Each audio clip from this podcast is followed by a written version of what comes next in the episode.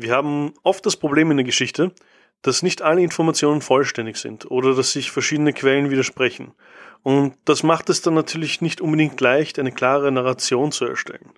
In der heutigen Folge wird das etwas verwirrend. Das wollte ich schon mal im Vorhinein sagen. Ich werde natürlich wie immer versuchen, einem bestimmten Ablauf zu folgen. Nach dem Tod des Superstars Kurosh II. übernahm sein Sohn Kembaishis II. die Macht. Und hier kommt es zu etwas, was sehr interessant war aus meiner Perspektive. Er war nicht beliebt. Er war ein durchaus sehr fähiger Herrscher, ganz nach seinem Vater, und wir reden auch noch über seine Errungenschaften, aber interessanterweise hatte er nicht den Ruhm und nicht die Beliebtheit seines Vaters erreicht. Ich frage mich oft, woran das liegt. Warum ist ein Herrscher beliebter als der andere? Warum ist Alexander der Große so beliebt, aber ein Napoleon zum Beispiel nicht so sehr? Ich denke, es kann sehr viele Gründe haben, aber eine Sache haben all diese Herrscher gemeinsam, sei es jetzt Alexander der Große, Napoleon Bonaparte, Genghis Khan oder Shaka Zulu. Sie alle waren eigentlich unter anderem glorifizierte Mörder. In einem großen Maßstab natürlich. Das wäre vielleicht ein anderes Thema sogar zum Recherchieren. Aber zurück zu Kembaishish. Er übernahm die Macht und stellte als erstes auch sicher, dass das so bleibt. In der Behistun-Inschrift steht nämlich geschrieben. Anschließend tötete Kembaishish diesen Bardia, als Kembaishish Bardia tötete, war es dem Volk nicht bekannt. Danach ging Kembaishish nach Ägypten. Bardia war der jüngere Bruder von Kembaishish und dementsprechend ein Risiko, da der neue König noch gar keinen Erben hatte. Bardia war von seinem Vater zuvor als Herrscher über die östlichen Satrapen ernannt worden, und das war die Position, die normalerweise für den Kronprinzen gedacht war. Das heißt, er war Zweiter in der Erbschaft. Mit dem Problem im Geheimen gelöst, marschierte dann Cambyses im Jahre 523 v. Chr. in Ägypten ein. Ursprünglich war ein Deal zwischen dem Pharao Amasis II. und Cambyses ausgemacht. Cambyses hätte die Tochter des Pharao heiraten sollen, aber der Pharao schickte ihm die Tochter des vorhergehenden Pharaos. Daraufhin erklärte Cambyses den Krieg. Ich meine, warum nicht? Das ist genauso ein guter Grund wie jeder andere damals. Natürlich wussten auch alle damals schon, dass das nur ein Vorwand war. Das Ziel war Ägypten, und Ägypten war zu dieser Zeit sehr schwach. Der Pharao starb und Psamtik III. übernahm dann die Herrschaft. Kembaishish marschierte dann mit seinen Truppen die Küste des Mittelmeeres entlang über Sinai. Eine phönizische Flotte, die er engagiert hatte, bietete dabei Schutz und Unterstützung an.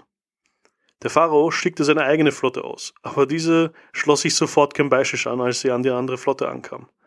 Auch griechische Söldnertruppen, die eigentlich von Samos kommen sollten und sich dem Pharao anschließen sollten, schlossen sich dann dem Perserkönig an. Und so wie es dann stand natürlich, war der Pharao alleine, und zwar gegen den König des Universums. 525 vor Christus kam es dann zu einer Schlacht bei Pelusium, die die Perser natürlich für sich gewinnen konnten.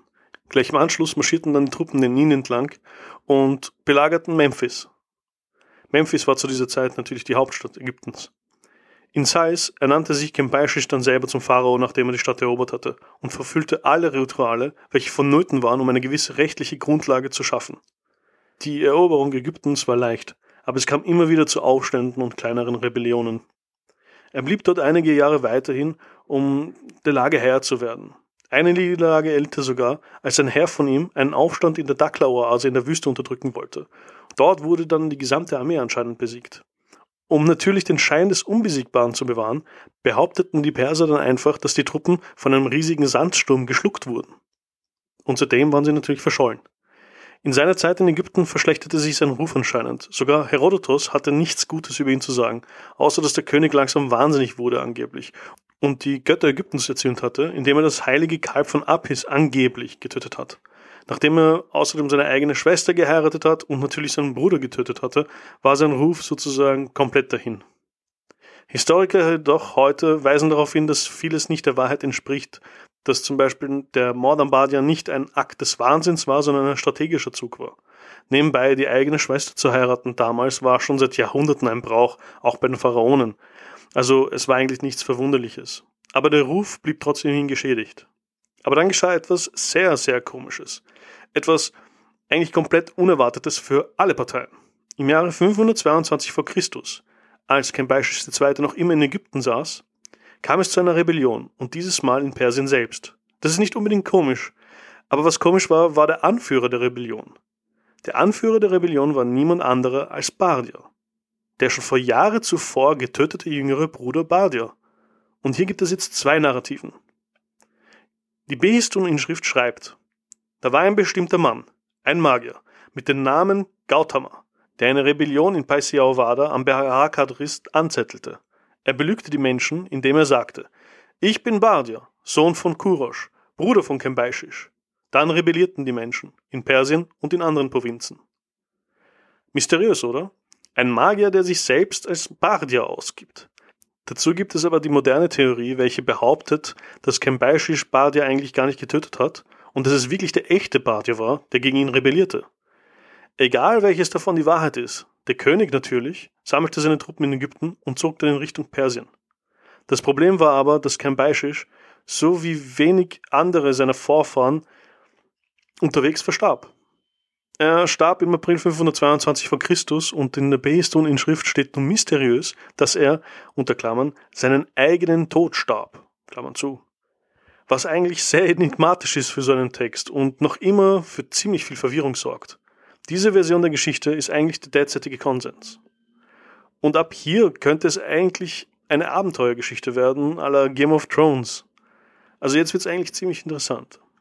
Bardia oder Gautama blieb bis September desselben Jahres an der Macht und wurde dann aber selbst getötet. Und jetzt springe ich kurz in die Zeit zurück, zur Invasion von Ägypten damals. Es geht um einen jungen Mann, einer der Lanzenträger des Königs Kembashish. Die Lanzenträger waren eine Elitetruppe des Königs. Er schlug für ihn bei der Schlacht in Pelusium, nahm sogar bei der Belagerung von Memphis teil und marschierte auf Geheiß des Königs auch wieder nach Persien, um den sogenannten Bardia zu beseitigen. Er war der Sohn von Hystapes, einem der Könige über die Satrapen Baktria und Persis. Sein Name war Darius, später auch genannt Darius I. oder auch Darius der Große. Im Persien angekommen, herrschte nun Bardia am Thron, aber angeblich, nach den Erzählungen von Herodotus, fand der Onkel des verstorbenen Kembaishish, Otanas, heraus, dass Bardia eigentlich gar nicht Bardia war, sondern der Magier Gaumata. Er sammelte um sich die treuesten Männer, die er kannte. Darunter natürlich war auch Darius und schlich dann mit ihnen die Festung ein. Darius ermordete den Betrüger eigenhändig und die Helden der Geschichte wurden mitsamt ihrer Tat in der Behistun-Inschrift von Darius persönlich selbst verewigt. Ein Perser namens Winderfarna, ein Perser namens Otanes, ein Perser namens Graubarwa, ein Perser namens Virdner, ein Perser namens Bagaducha, ein Perser namens Ardin Manish. Diese Männer halfen mir, bis ich den Magier Gaumata erschlagen hatte, der sich für Bardja, den Sohn des Kurosh, ausgab. Damals waren diese Männer meine Helfer. Du, der nach mir König sein wirst, hege du die Nachkommenschaft dieser Männer. Diese Männer entschieden dann, dass Darius als König weiterherrschen soll, der von den Archimeden selbst stammte. Er hatte aber einen sehr wackeligen Start eigentlich. Obwohl er 522 vor Christus gekrönt wurde, wurde er nur von Baktrien und Arachosien selbst anerkannt. Alle anderen Satrapen, unter anderem Persien, Medien, Parthien, Assyrien, Babylon und Ägypten, nutzten die Chance und erklärten sich sofort unabhängig. So gesehen war das persische Reich eigentlich gleich auseinandergefallen, als der alte König gestorben ist, oder wer auch immer das war. Keines der großen oder der wichtigsten Gebiete gehörte Darius, aber er schlug mit seinen Truppen alle Rebellionen nieder und ergriff mit eiserner Faust die Macht. Innerhalb eines Jahres befriedete er das gesamte Reich. Das war etwas, was eigentlich noch nie jemand zuvor erledigt hatte. Alle Rebellen ließ er natürlich in alter Tradition hinrichten. Das letzte Gebiet, das er wieder unter seine Herrschaft brachte, war Ägypten. Nachdem er dort alles wieder unter Kontrolle hatte, blickte er eigentlich in eine andere Richtung, und zwar auf die andere Seite seines Reiches. Er hatte gehört, dass es dort Länder gibt, die sehr, sehr reich waren. Und das war immer ein gutes Ziel für einen Regenten. Aber zuerst musste er kurzen reinen Tisch gemacht werden. Neue Gesetze wurden eingeführt, oder besser gesagt, alte wieder eingeführt. Das Gesetz des Hammurabi wurde im ganzen Reich durchgesetzt, und Darius war dabei äußerst streng. Seine Richter galten als unbestechlich und gesetzestreu. Die Reform wurde im Allgemeinen sehr willkommen geheißen, und auch die Gesetze wurden alle eingehalten. Auch was Religionen betraf, war er sehr tolerant. Er selbst, ein gläubiger Zarathustranier, hatte natürlich immer nur den Willen von Ahura Mazda befolgt. Prinzipiell ließ er aber jeden seinem Glauben, solange er sich ihm unterordnete. Er führte zu dieser Zeit auch eine eigene Währung ein und er standardisierte Gewicht und Maße. Wirtschaftlich war das Persische Reich eine unglaubliche Übermacht. Seine Reformen wurden noch sehr, sehr lange nach seiner Herrschaft beibehalten. 518 vor Christus wurde dann das Industal von seinen Truppen eingenommen und in das Reich eingegliedert. Einige Jahre gab es dann etwas Ruhe, bis die Kriegstrommeln wieder ausgepackt wurden. Die Skythier im Norden des Reiches wurden immer wieder nervig. Und er hatte noch eigentlich einen Rachegedanken gegen sie wegen der Ermordung von Kurosch. Oder einfach nur, weil er wollte. Auf jeden Fall griff er sie an. Aber er hatte mit dem gleichen Problem zu kämpfen wie alle vor ihm, die mit diesen Pferdekriegern und Nomaden kämpfen mussten. Sie weigerten sich, in eine offene Schlacht gezogen zu werden. Jedes Mal, wenn seine Truppen näher kamen, packten sie ihre Sachen und zogen einfach weiter. Die persischen Truppen marschierten sogar bis zu Wolga und erlitten dabei nur Verluste aufgrund von Krankheit und Verschleiß und dem Wetter. Darius ließ es dann einfach sein. Er blickte in den Süden und marschierte dann einfach nach Thrakien, weil es am nächsten war. Er beauftragte seinen General Megabitzus, cooler Name nebenbei, das Gebiet zu befrieden. Der brachte sogar Makedonien dazu, sich selbst zum Vasall zu erklären. Und einige Nachbarstädte wurden ebenfalls unter ihm erobert. Währenddessen eroberte Darius Ionien und die Ägäischen Inseln. Man muss wissen, dass die Perser sich nie wirklich interessierten, in den Westen zu ziehen. Sie sahen dort nichts Besonderes, es gab dort nichts von Wert für sie. Der Konflikt mit den griechischen Stadtstaaten war eigentlich nicht ein direkter Krieg in dem Sinne. Was ich damit meine, ist, dass Darius eigentlich nie einen Krieg mit ihnen führen wollte. Aber durch eine Reihe von Zufällen kam es dann doch noch dazu. Im Jahre 499 wollte der Herrscher von Miletus, Aristogara, die Insel Naxos angreifen. Dazu wollte er die Unterstützung von Artafernes haben. Das war eine Satrape von Darius. Der gab dann sein Okay für die Unterstützung und schickte sogar seinen berühmten General Megabates zur Hilfe. Es kam jedoch zu einem Streit zwischen den zwei Parteien und Megabates entschied sich, Artafernes zu verraten. Auf sich alleine gestellt beschlossen die dann, sich gegen die Perser aufzulehnen. Unterstützung bekamen sie dann von den Athenern und den Eritreern. Der Konflikt dauerte ganze sechs Jahre. Sardis, Zypern und der Hellespont wurden dabei mehrere Male angegriffen und die Perser besiegten die Rebellen in der Schlacht bei Lade im Jahre 494 vor Christus. Wobei die Mehrheit der athenischen Flotte auch zerstört wurde. Das Ziel der Perser war nun Athen selbst, da sie den Rebellen geholfen hatten. Und Darius schickte dann seine persischen Truppen los, um das gesamte Gebiet zu befrieden. Die Athener und ihre Verbündeten machten gerade mal, nach Überlieferungen, 10.000 Soldaten aus – und die ursprüngliche Idee war es, auf die persischen Truppen in der Stadt selbst zu warten. Der berühmte athenische General Miltiades aber konnte sie überzeugen, die Perser auf dem Feld zu stellen. 490 kam es dann zu einer großen Schlacht, wobei beide Truppen sich auf den Feldern von Marathon trafen. Die Perser waren unvorsichtig und arrogant und sie nahmen sich Zeit. Das war natürlich auch ihr Niedergang. Die Athener nämlich machten das Undenkbare. Angeblich sprinteten sie auf die Perser los, bevor diese ihre Formationen schließen konnten. Dabei wurden nach den Überlieferungen 6000 Perser getötet und gerade mal 200 Griechen. Wir können uns natürlich nicht ganz vorstellen, wie das war und es ist nicht so ganz wichtig. Das Wichtigste aus dieser Geschichte ist zu wissen, dass es für die Griechen ein unglaublich wichtiger Sieg war und ein unglaublich wichtiger Moment in ihrer Geschichte, weil das war dieser Make it or break it Moment. Wenn sie es nicht geschafft hätten, gäbe es das Griechenland, das wir heute kennen, wahrscheinlich gar nicht.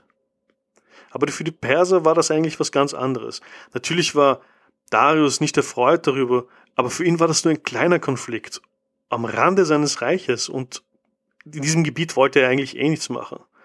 6000 Mann zu verlieren waren logistisch nichts für ihn. Trotzdem schwor er natürlich Rache. Niemand widersetzte sich seinem Willen. Niemand widersetzte sich dem König des Universums. Dieses Mal hatte er vor, sogar persönlich seine Truppen anzuführen. Er wurde aber natürlich krank und eine Rebellion kam in Ägypten auf. Nach einem langen Kampf gegen die Krankheit verstarb dann Darius der Große in einem Alter von 64. Im Jahr 468 vor Christus übernahm dann sein Sohn Xerxes die Macht.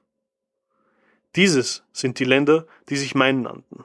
Nach dem Willen des allweisens Herrn Ahura Master übte ich die Königsherrschaft über sie aus. Persien, Elam, Babylonien, Syrien, Arabien, Ägypten, die Inselgriechen, Lydien, Ionien, Medien, Armenien, Kappadokien, Parthien, Draganien, Aria, Chorasmen, Baktrien, Sogd, Gandhara, Skythien, Satagydien, Arichosien, Makka. Insgesamt 23 Länder nannte ich mein.